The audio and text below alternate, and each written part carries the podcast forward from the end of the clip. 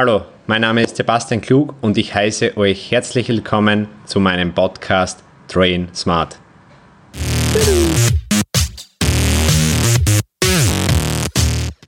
Episode 4 Training zum Muskelversagen.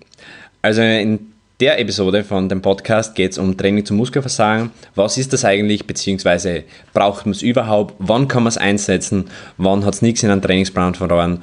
Und vieles mehr. Und ich wünsche euch viel Spaß und jetzt springen wir direkt ins Thema. Und zwar, was ist Muskelversagen? Also Muskelversagen kann grundsätzlich einmal in jedem Wiederholungsbereich stattfinden und man hat Muskelversagen dann erreicht, wenn keine weitere Wiederholung mehr äh, möglich ist, mit gleichbleibender Technik. Ähm, was man vielleicht zu Beginn unterscheiden muss, ist, es gibt bei gewissen Übungen, vor allem bei Grundübungen wie zum Beispiel Kniebeugen, Bankdrucken und Kreuzheben, ähm, einen Unterschied zwischen Muskelversagen und Technikversagen. Also beim Muskelversagen versagt der Zielmuskel, ähm, den was man eigentlich trainieren will. Wenn man jetzt aber ein Technikversagen erreicht, dann ändert sich die Technik, man schafft immer nur ein bis zwei Wiederholungen. Die Technik ändert sich aus einem Grund, weil der Zielmuskel schon so ermüdet ist und die Belastungen auf einen, auf einen anderen Muskel verlagert und man dadurch den Schwerpunkt in der Übung verschiebt und so ein anderer Muskel mehr mitarbeitet, den was man vielleicht nicht so trainieren möchte. Also wichtig ist, wir reden jetzt von Muskelversagen und nicht von Technikversagen.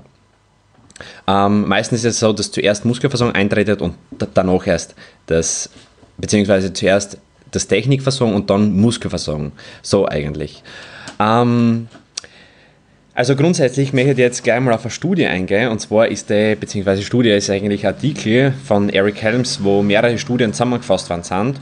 Und zwar hat er das so aufgeschlüsselt, dass es an drei, hat drei Gruppen gegeben. Die erste Gruppe hat drei Sätze mit zehn Wiederholungen mit 75% Intensität gemacht.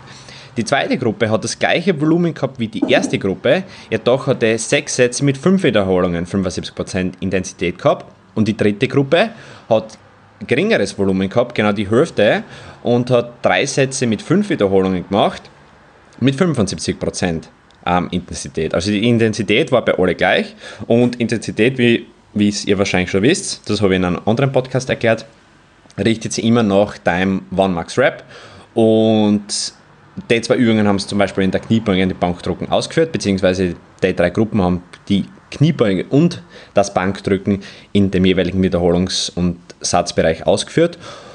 Und die Schlussfolgerung war, dass beide Gruppen der was das gleiche Volumen gehabt hat, wobei die Gruppe 1 mit drei Sätze, 10 Wiederholungen jeden Satz zum Muskelversorgung trainiert hat und die zweite Gruppe 6 Sätze, 5 Wiederholungen, ähm, eigentlich 5 Wiederholungen im Tank gehabt hat, beziehungsweise 5 Wiederholungen in Reserve und ähm, die beiden Gruppen haben gleich viel Muskeln aufgebaut.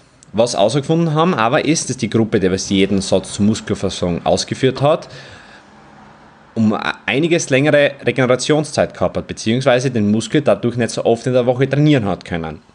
Und ähm, die Gruppe, was das geringere Volumen gemacht hat, beziehungsweise drei Sätze mit fünf Wiederholungen, der hat weniger Muskulatur aufgebaut. Aber es ist schon mal ziemlich interessant zu wissen, dass ähm, beide Gruppen, eine zur Muskelversorgung, die andere weit weg vom Muskelversorgung, dafür mehr Sätze und beide mit dem gleichen Gewicht gearbeitet haben, gleich viel, beziehungsweise es war kein signifikanter Unterschied zwischen diesen beiden Gruppen, also gleich viel Muskulatur aufgebaut haben. Und jetzt kommen wir schon zu den Punkten, wann ist Muskelversagen sinnvoll, beziehungsweise wann sollte Muskelversagen eingesetzt werden. Also grundsätzlich ist Muskelversagen dann sinnvoll, wenn man zum Beispiel kurz vor einem Deload steht, beziehungsweise vor einer Woche Urlaub, wo man gar nicht ins Training geht, oder bei einem Fünfer-Split. Ähm, beim Fünfer-Split ist es so, dass man relativ lange, lange Regenerationszeiten zwischen den Trainings hat und dadurch auch die, das mehr an Ermüdung verkraften könnte und vielleicht mit Muskelversagen mehr Volumen in einer Einheit anhäufen könnte. Was aber dagegen spricht, ist, dass erstens einmal der Fünfer-Split kein optimaler Trainingssplit ist für für Fortgeschrittene, daher man mit dem sowieso in der Regel nicht so viel Volumen anhäufen könnte über eine Woche, wie zum Beispiel bei einem 2er bis 3er Split. Und wenn man sehr nah ans Muskelversagen geht, das Verletzungsrisiko enorm steigt.